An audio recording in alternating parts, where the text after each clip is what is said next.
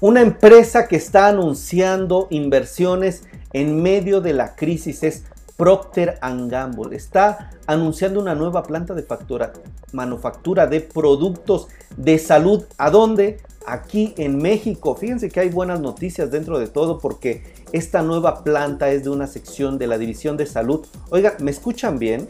Creo que no, no sé si me estén escuchando bien o yo tal vez escuchaba un poquito bajo. Bueno, les decía que esta planta es de la División de Salud de Procter Gamble y se está anunciando también la ampliación de la planta Naucalpan en México con el fin de expandir sus capacidades de producción dentro de la categoría de cuidado de la salud personal. La compañía Procter Gamble construirá una nueva planta de fabricación de tabletas de última generación como expansión a su planta de Naucalpan que tiene actualmente. Entonces, es una nueva fábrica, además esto sirve como una ampliación y bueno, el anuncio, dice Procter Gamble, refleja como la mejora y la transformación continua de su cadena de suministro. Refleja el compromiso con la mejora y transformación de su cadena de suministro para satisfacer de mejor manera las necesidades del cliente. ¿Qué les parece? ¿Le daremos a ellos la medalla? Todavía no me digan.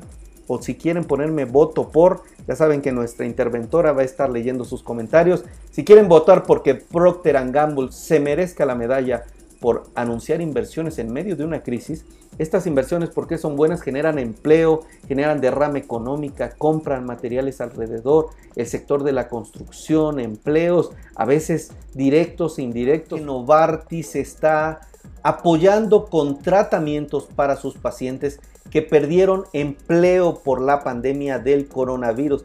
Fíjense qué buena iniciativa. La, se llama Estamos Contigo y es el programa de Novartis que lanza aquí en México para todos los pacientes que han perdido su empleo a raíz del COVID-19 para que se mantengan adherentes a su tratamiento. Los pacientes con esclerosis múltiple, migraña, asma alérgica severa, urticaria espontánea y muchas otras enfermedades, bueno, que ellos reciben medicamentos de Novartis o que adquieren, bueno, podrán acceder a estos medicamentos sin costo hasta por cuatro meses. En su primera etapa el programa Estamos Contigo tendrá una duración de un año. Y bueno, esta es la información que da Novartis. ¿Qué les parece? Ahora sí nos vamos con el resumen de las noticias de negocios más importantes del día. ¿Qué tendencias digitales ustedes tienen que tener en cuenta para el crecimiento de su empresa en la nueva realidad? Bueno, KPMG, que es una firma muy importante de consultoría, asesoría en tema de impuestos, en fin, bueno, el socio digital de KPMG en México está diciendo que las empresas deben prepararse, número uno, crear nuevos espacios virtuales aumentados. Para salir adelante de esta crisis, repito, crear nuevos espacios virtuales aumentados. Tienes que haber en tu empresa entrenamiento virtual remoto, virtualización de la gestión del inventario, utilizar la inteligencia artificial, herramientas de colaboraciones, en fin, robótica y automatización.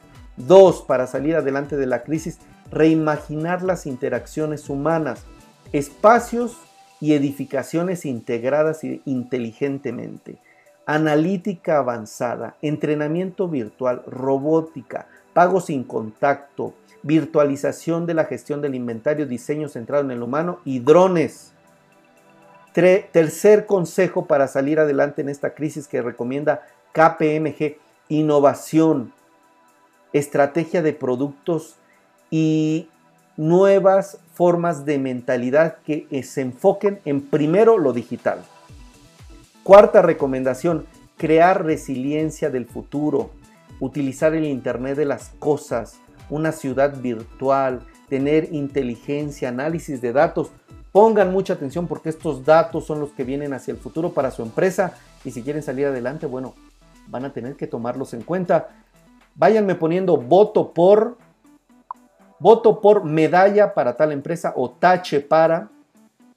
La AMIA está informando que José Guillermo Sosoya es el nuevo presidente ejecutivo de esta Asociación Mexicana de la Industria Automotriz El doctor Sosoya tiene más de 40 años de experiencia en asuntos públicos, legales e internacionales y bueno, llega a la AMIA. ¿Dónde ha trabajado él? Bueno, fue presidente, gerente general y representante ejecutivo de Kansas City, esta empresa, y aparte fue nueve años director de asuntos legales y gubernamentales de ExxonMobil. No solo eso, también fue presidente de la Asociación Mexicana de Ferrocarriles y tuvo el cargo de presidente del Consejo Mexicano del Transporte, entre otros. La mía tiene un nuevo presidente. Fíjense qué está pasando en medio de esta crisis con las fusiones y adquisiciones, pues las empresas mexicanas están siendo compradas por extranjeras. De acuerdo con un informe de Rion, esta firma de fusiones y adquisiciones está diciendo que, bueno, en el mes de julio cayeron 38% las transacciones de fusiones y adquisiciones en el país. Ahora, en el acumulado de enero a la fecha, a julio, también cayeron 38% las operaciones. Luego fíjense, en julio el número de transacciones predomina las operaciones de empresas extranjeras adquiriendo empresas mexicanas, al igual que la adquisición de empresas mexicanas extranjeras, las cuales ascendieron a 6.